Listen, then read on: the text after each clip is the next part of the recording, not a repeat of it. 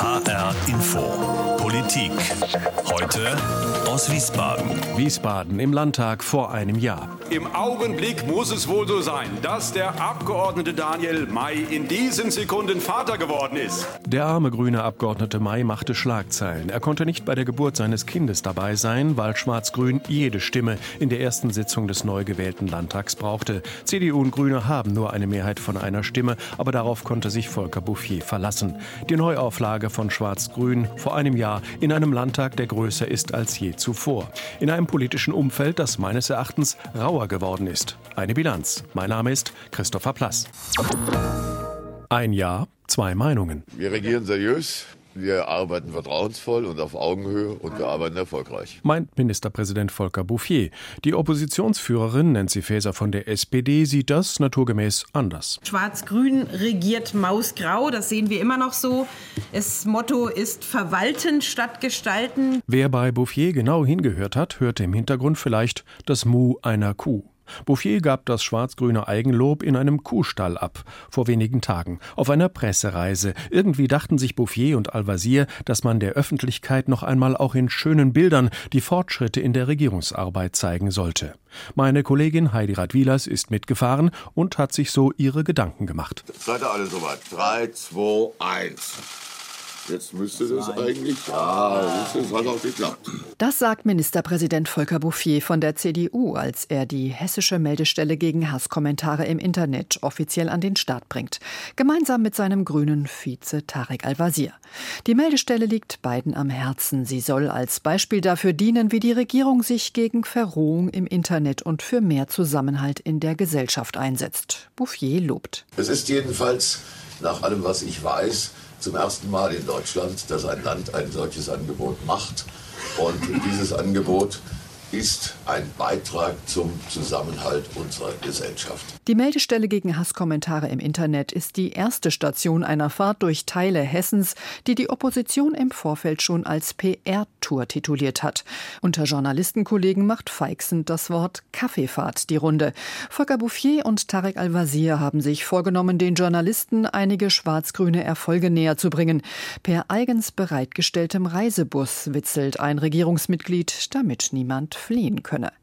Im Bus auf dem Weg zur nächsten Station klärt Tarek Al-Wazir über die schwarz-grünen Verhältnisse auf. Wir haben öfter als Sie denken unterschiedliche Meinungen.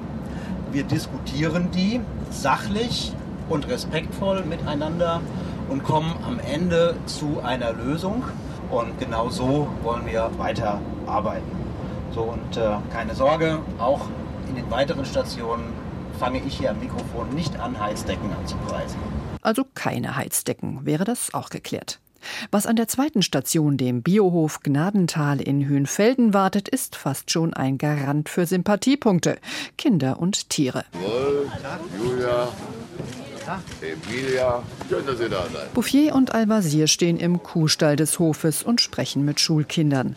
Die machen eine Führung auf dem Hof. Schon die Kleinen sollen lernen, wie nachhaltige Landwirtschaft funktioniert und was sie selbst für mehr Klimaschutz tun können, so die Idee der Landesregierung. Was habt ihr gemacht? Also wir haben bis jetzt erst zwei Stationen gemacht. Wir haben äh, Damit es schöne Fernsehbilder gibt, wollen Bouffier und Al-Wazir dann auch noch die Kühe mit Heu füttern. Doch die, das war vermutlich so nicht abgesprochen, wollen nicht. Die Regierungsmänner zeigen Humor. Der kriegt wahrscheinlich um die Zeit jetzt äh, irgendein Kraftfutter oder wie ist das für ihn? Kälbermüsli oder so. Für irgendwas Leckeres. Nee, ich habe auch den Eindruck, die kriegen nur Spezialmischung. Also gut, das hilft jetzt auch nichts. Helfen soll dagegen nächste Station der finanzielle Einsatz des Landes, um die Schulen und vor allem die Schüler fit zu machen für die digitale Zukunft. In den kommenden fünf Jahren geben Land- und Schulträger für das Programm Digitale Schule Hessen rund 130 Millionen Euro und legen die auf die Bundesgelder von rund 370 Millionen Euro drauf. In Offenbach übergeben Bouffier und Al-Wazir an die Leibniz-Schule den allerersten Förderbescheid des Programms. Ein Heimspiel für den grünen Tarek Al-Wazir. Er ist Offenbacher. Lieber Paul Gerhard Weiß, jetzt darf ich mal deinen Lieblingssatz sagen. Die Stadt Offenbach neigt sich zu den Fördermitteln wie die Blume zur Sonne. Zum Abschluss geht's ins Goethe-Quartier Offenbach, wo die Nassauische Heimstätte unter anderem rund 330 Wohnungen bauen lässt. Dazu gibt es eine Kita, Einkaufsbüro und Gewerbeflächen. Projekte wie diese würde die Landesregierung gerne häufiger umsetzen und versucht mit dem Programm Frankfurter Bogen mehr Kommunen im Umkreis von 30 Zugminuten rund um den Frankfurter Hauptbahnhof zum Bauen zu bewegen. Dass die Probleme mit bezahlbarem Wohnraum, der Digitalisierung, des Klimaschutzes und des Zusammenhalts der Gesellschaft mit den Initiativen der Landesregierung nicht gelöst sind, weiß man in der Regierung selber. Tarek Al-Wazir. Natürlich geschehen dann keine Wunder. Wunder gibt es in der Politik sehr selten. Aber man arbeite eben kontinuierlich an der Lösung der Probleme. Wie sich die beiden die Zukunft vorstellen könnten, wird aus einer Frage eines Journalisten und Bouffiers Antwort darauf klar. Sie beide haben so viel Spaß daran, dass sie das auch gerne die nächsten vier Jahre noch gemeinsam tun wollen. Warum wollen Sie die Gnade des Wählers und des Herrn so knapp bemessen? Eine Bilanz aufgezeichnet von Heidi Radwilas. Auf der Habenseite der Regierung eine Zusammenarbeit ohne nervigen Koalitionsstreit. Das Wahlvolk soll das Gefühl haben, dass es verantwortungsvoll regiert wird. Auf der Habenseite auch nach wie vor volle Kassen. Auf der Habenseite auch Projekte wie das Seniorenticket, Maßnahmen gegen Hassmails und Rechtsextremismus, Programme unter anderem zur Rettung der Wälder, Millionen für die Forschung und für die Kinder. Kinderbetreuung. Auch auf den erwähnten sogenannten Frankfurter Bogen zur Entlastung des Großraums Rhein-Main wurde bereits verwiesen. Dennoch die Opposition schüttelt den Kopf, reicht alles nicht, meint die SPD-Landesvorsitzende Nancy Faeser. Und mir fehlt komplett eine Strategie, eine Idee davon, was Schwarz-Grün eigentlich mit diesem Bundesland möchte, wie sie das Leben der Menschen verbessern wollen. Das sollte ja immer der Antrieb von Politik sein. Also der Gestaltungsanspruch ist nicht zu sehen. Und mir fehlen gerade bei den Megathemen die Konzeptionen im Verkehrsbereich. Wir haben dort ein Thema.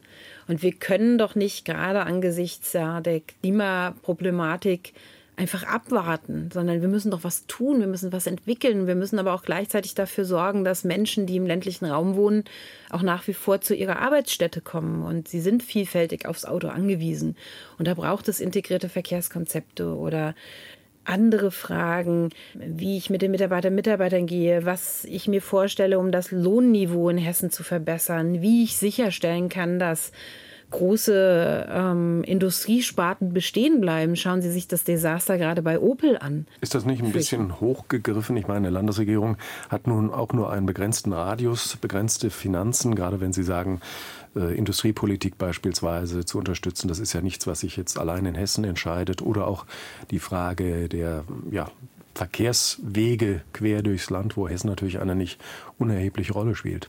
Sicherlich ist das der schwierigere Part, bei Industriepolitik Impulse zu setzen, aber sich an die Seite der Beschäftigten zu stellen und dort ein starkes Gewicht auch einzubringen, das eine Landesregierung nun mal hat, wäre schon das Mindeste. Das erwarte ich schon. Und da fordere ich die Landesregierung auch auf zu handeln.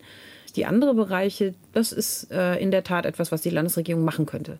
Verkehrskonzeptionen entwickeln, eine Idee dazu entwickeln, äh, wie wir es jetzt gemacht haben mit einem Landesmindestlohn von 13 Euro, dass wir sagen, wir wollen das Lohnniveau der Menschen erhöhen und verbessern und zwar vor allen Dingen mit dem Ziel, dass die Menschen dann in ihrer Rente gut davon leben können. Es gibt ja einige Visionen, zumindest Frankfurter Bogen wäre so eine Idee. Die Idee des Frankfurter Bogens ist sicher nicht falsch. Was mich stört, ist, dass es zunächst mal nur wie eine PR-Kampagne daherkommt. Das ist jahrelang überhaupt nichts gemacht worden, um bezahlbaren Wohnraum herzustellen. Wer ist der größte Schwachpunkt im Kabinett? Man sagt ja so landläufig, äh, der Fisch stinkt immer vom Kopf. Insofern, was die Ideenlosigkeit betrifft, muss man sicherlich den Ministerpräsidenten adressieren, wo wir noch keine Ansatzweise, ja, ich sag mal, erkennen können, dass man sich mit einem Ressort auch identifiziert und Herzblut für hat, ist im Sozialbereich. Und ich glaube auch nicht, dass Frau Sinemus in ihrem Digitalministerium die notwendige Durchsetzungskraft hat. Das hört sich fast so an, als ob der Innenminister plötzlich bei Ihnen Gnade gefunden hat. Nein, es ist nur wegen der vielen Defizite, habe ich Ihnen jetzt nicht erwähnt. Sprecherin auch genau, ich bin noch innenpolitische Sprecherin. Ähm, dass der, einer der größten Schwachpunkte dieser Landesregierung der Innenminister ist, habe ich immer gesagt. Dabei bleibe ich auch. Er hat im Moment die Gabe, sich bei dem wichtigsten Thema im Innenbereich, nämlich der Aufklärung rund um den Mordfall äh, an unserem ehemaligen Kollegen Walter Lübcke, überhaupt nicht darum zu kümmern, wie es eigentlich dazu kommen konnte. Nämlich ähm, der mutmaßliche Täter, der damals aus dem Fokus der Sicherheitsbehörden geraten ist, der ja vielfältige Vorstrafen hat. Und dort können wir überhaupt nicht erkennen, äh, dass dort von seiner Seite aufgearbeitet wird. Was soll er tun?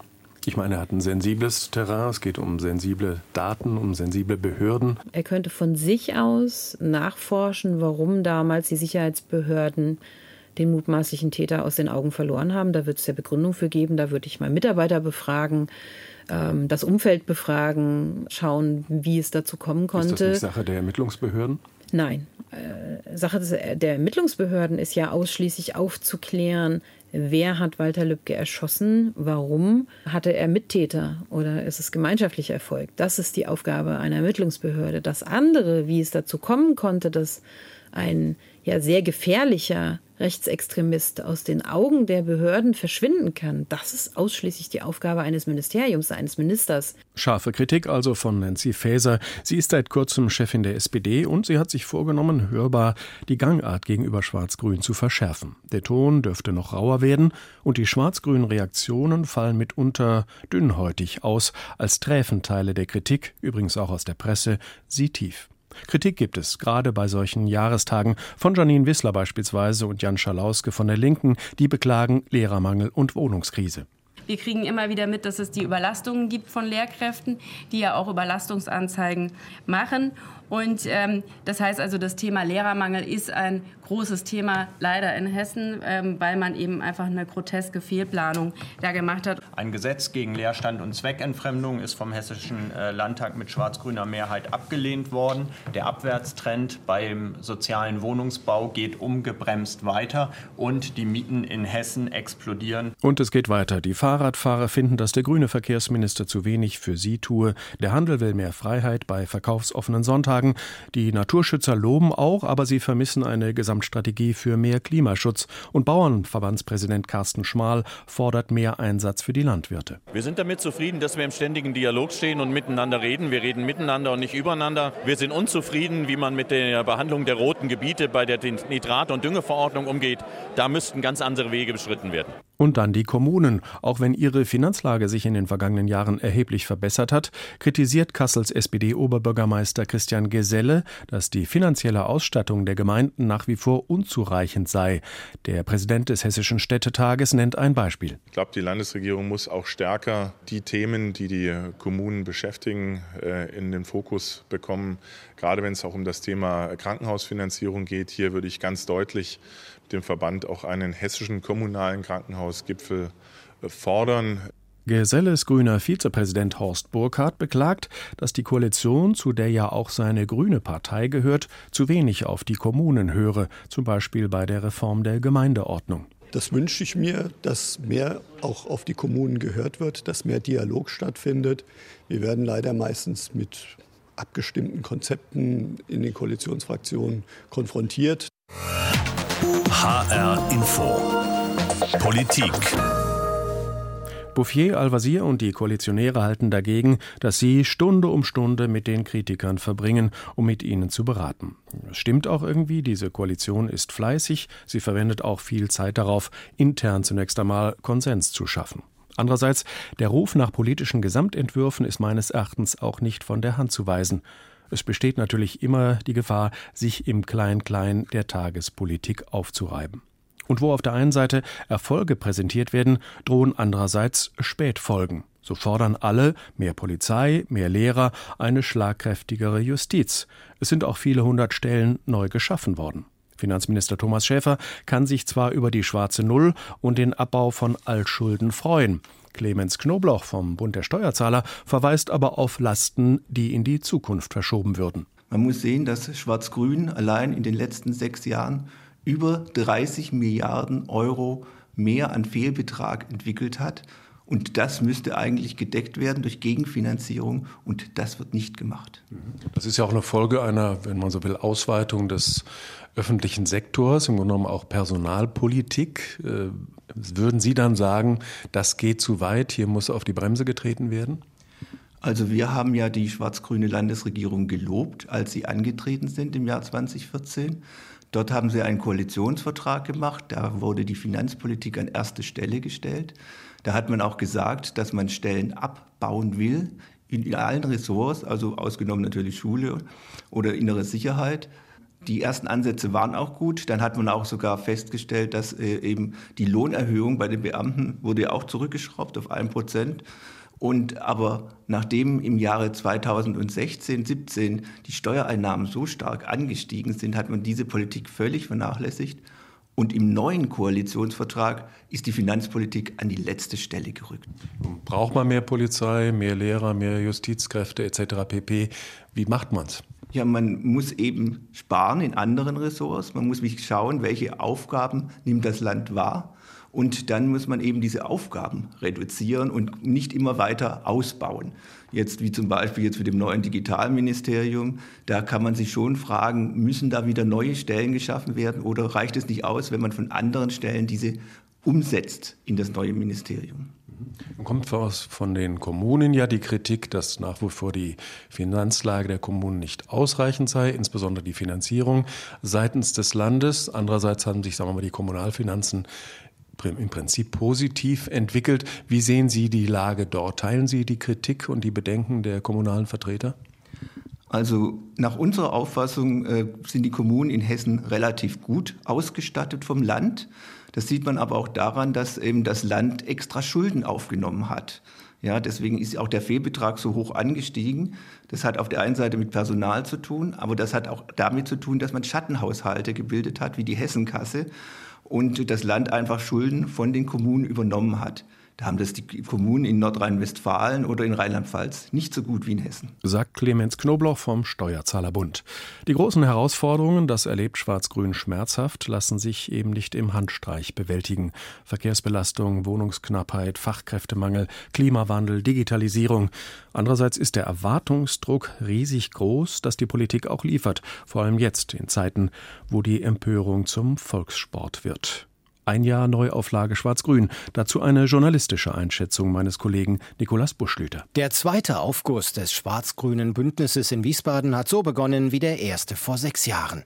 Demonstrative Gelassen und Geschlossenheit auf Koalitionsseite, Frust bei der Opposition. CDU und Grüne machen genau da weiter, wo sie vor den Landtagswahlen aufgehört haben. Mit einem Koalitionsvertrag, der beide Seiten auf kleinen gemeinsamen Nennern zusammenschweißt und mit vielen schönen Fototerminen oftmals im ländlichen Raum, bei denen Minister und Ministerinnen Förderzusagen an Sport, Reit- und Tierschutzvereine verteilen. PR war Schwarz-Grün schon immer wichtig. Die gute Wirtschaftslage hilft da natürlich enorm. Business as usual für die nächsten vier Jahre also? Gut möglich, denn selbst zwei Punkte, die anfangs als Unsicherheitsfaktoren angesehen wurden, taugten bis dato nicht als langfristige Aufreger. Erstens die hauchdünne schwarz-grüne Mehrheit von nur einer Stimme im Landtag. Bisher ist sie zu keinem Zeitpunkt ernsthaft ins Wanken geraten. Knappe Mehrheiten disziplinieren, wird da immer wieder gesagt. Auch der zweite Punkt, das mögliche Ausscheiden des Regierungschefs auf halber Strecke, dürfte nicht für größere Verwerfungen sorgen, sollte es wirklich einmal dazu kommen. Volker Bouffier hatte diese Spekulationen im vergangenen Sommer selbst angefacht. Bei näherer Betrachtung gibt es jedoch keine Hinweise darauf, dass die Grünen sich nicht auch mit der wahrscheinlichen CDU-Nachfolgeregelung in Gestalt des jetzigen Finanzministers Thomas Schäfer anfreunden könnten. Bei einem Bouffier-Rückzug auf einen Koalitionsbruch zu hoffen, riecht da schon viel nach Zweckoptimismus. In dieser Gemengelage hat es die Opposition schwer. Selbst aus schwachen bis peinlichen Vorstellungen von Innenminister Beuth wegen rechtsextremistischer Umtriebe bei der Polizei und Landwirtschaftsministerin Hinz wegen der Wilke Ekelwurst wurde kein Kapital geschlagen.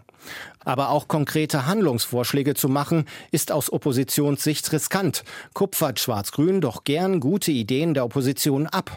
Siehe Kita-Gebühren und Straßenbaubeiträge. Vom Aufbruch im Wandel, wie es über dem aktuellen Koalitionsvertrag steht, ist deshalb zurzeit wenig zu spüren. CDU und Grüne haben es sich bequem eingerichtet. Ein gewisser Trott ist nicht zu übersehen, auch aufgrund voller Staatskassen. Eile mit Weile wäre für Schwarz-Grün ein zutreffenderes Motto gewesen. Ein Kommentar von Nikolaus Buschlüter. Zu den Themen, die CDU und Grüne unter Druck setzen, ist im zurückliegenden Jahr eines massiv dazugekommen. Das gesellschaftliche Klima ist rauer geworden. Hassmails, Rücksichtslosigkeit auf der Straße, Gewaltbereitschaft, der Mord an dem Kasseler Regierungspräsidenten Lübcke. In ihrer Bilanz von ein Jahr Schwarz-Grün schreibt die AfD, Ausgerechnet die AfD, die Politik von Schwarz-Grün schade dem Zusammenhalt und spreche für eine weitere Auflösung des Miteinanders. Die AfD, jetzt ein Jahr im Landtag. Auch das gehört zu einer Jahresbilanz. Andrea Löffler. Bereits bei der konstituierenden Sitzung des 20. Hessischen Landtags ist die Spannung im Plenarsaal deutlich spürbar. Die AfD sitzt nun nicht nur zum ersten Mal im Landtag, sondern stellt mit Rolf Kahnt gleich auch noch den Alterspräsidenten, der Kraft seines Alters und somit Amtes die Ehre hat, die Sitzung eröffnen zu dürfen. Kahnt spricht langsam und leise, fast pastoral und mahnt. So wäre es nur ein Gebot politischer Vernunft, und ein Akt der Normalisierung, wenn ein anderes Krankheitsbild einmal sein Ende fände das der Ausgrenzeritis gegenüber politisch Andersdenkenden. Dazu gehören, von den anderen Fraktionen akzeptiert werden. Diesen Wunsch trägt die AfD im Landtag seit Beginn wie eine Monstranz vor sich her. Doch es hilft nichts. Die Reden von AfD-Abgeordneten beklatscht außer den eigenen Reihen und der FDP fast niemand bis heute. Das mag auch am anklagenden und belehrenden Ton liegen, den die Neulinge von Anfang an anschlagen. Fraktionschef Robert Lambrou gleich in seiner ersten Rede. Die AfD wird dafür sorgen, sorgen, dass auch in Hessen mehr Vernunft und Realitätssinn wieder in die Politik einziehen. Die anderen Fraktionen quittieren diese Ankündigung nur mit Kopfschütteln. Doch der Ton wird bald rauer seitens der AfD. Im April durch ihren Abgeordneten Klaus Gagel. Wissen Sie, was die hessischen Mieter und Mieterinnen wissen müssen? Sie sind durch Sie verraten worden. Die AfD im Landtag gibt sich als Partei des kleinen Mannes oder des konservativen Bürgers. Mehr als 200 parlamentarische Anfragen an die Landesregierung stellt die AfD im vergangenen Jahr. Ein Großteil dreht sich erwartungsgemäß um das Thema Flüchtlinge und Migration. Am Rednerpult spricht der AfDler Gerhard Schenk von einer kollektiven Verwahrlosung Hessens. Der Hauptgrund die Flüchtlinge. An diesen Blutzoll und die zahllosen Opfer ihrer Willkommenskultur wollen und werden sich die Menschen nicht gewöhnen. Solche Äußerungen sehen Abgeordnete anderer Fraktionen als Beleg dafür, dass auch die hessische AfD-Fraktion zumindest in Teilen rassistisch und nationalistisch sei. Und sagen ihr das im Plenum auch auf den Kopf zu, was den Ton im Landtag weiter verschärft. Im September kommt es dann zum Eklat. Der innenpolitische Sprecher der Fraktion und Landesvorsitzende der AfD Klaus Hermann wirft Ministerpräsident Bouffier vor, den Mord an dem achtjährigen Jungen im Frankfurter Hauptbahnhof zu benutzen, um die Alternative für Deutschland zu diffamieren. Und Sie, Herr Bouffier, sind mit Ihren diffamierenden Aussagen nicht nur mitschuldig an den zunehmenden gewalttätigen Angriffen auf AfD-Politiker, Sie tragen auch eine entsprechende Mitschuld an den negativen gesellschaftlichen Entwicklungen in unserem Land. Für diese Rüge gibt es anhaltenden Applaus von allen anderen Fraktionen und deutliche Worte vom Ministerpräsidenten. Wer Sie, Herr Abgeordneter, gesehen hat, es hat nur noch der Schaum vorm Mund gefehlt. Es war der nackte Hass. Der Landtag stellt sich geschlossen hinter Bouffier und gegen die AfD. Immer wieder ist zu hören, die Maske der AfD sei jetzt endgültig gefallen. In der letzten Sitzung vor Jahresende holt dann noch einmal der AfDler Frank Grobe zum Angriff aus. Diesmal gegen den SPD-Abgeordneten Marius Weiß, wegen angeblicher Nähe zur Antifa-Bewegung. Wir haben Fotos von Ihnen. Das beklatschen Sie noch. Das ist die rote SA. Vielen Dank. Die Empörung ist perfekt. Ob verbale Entgleisungen oder gezielte Provokationen, der Ton im Hessischen Landtag hat sich mit dem Einzug der AfD deutlich verschärft. Meint Andrea Löffler. Zum Auftakt des neuen Jahres hat die landespolitische Szene noch ein pikantes Thema. Der FDP-Fraktionsvorsitzende René Rock wird nicht müde, seine Prognose zu streuen, dass Volker Bouffier in diesem Jahr auch aus gesundheitlichen Gründen sein Amt abgibt. Die Frage ist ja gar nicht mehr ob, sondern einfach wann. Und ähm, aus unserer Sicht bietet sich für die Union dieses Jahr halt an. Sie wählen im Sommer einen neuen äh, Landesvorsitzenden. Und ähm, in der Union ist ja anders wie bei den Freien Demokraten die Tradition, dass Landesführung und Landesparteiführung, also hier in der Landesregierung und äh, in der Parteiführung in einer Hand ist. CDU und Grüne fragen sich, wie Rock auf die Idee kommt, dass das, falls es denn überhaupt so käme, die schwarz-grüne Koalition sprengen würde. Bouffier kommentiert dieses FDP-Gift allenfalls abfällig. Er sagt, die Arbeit in dieser Koalition mache ihm, ja, sie mache ihm Spaß. HR Info Politik. Diese Sendung finden Sie als Podcast auf hrinforadio.de und in der ARD Audiothek. Mein Name ist Christopher Plass.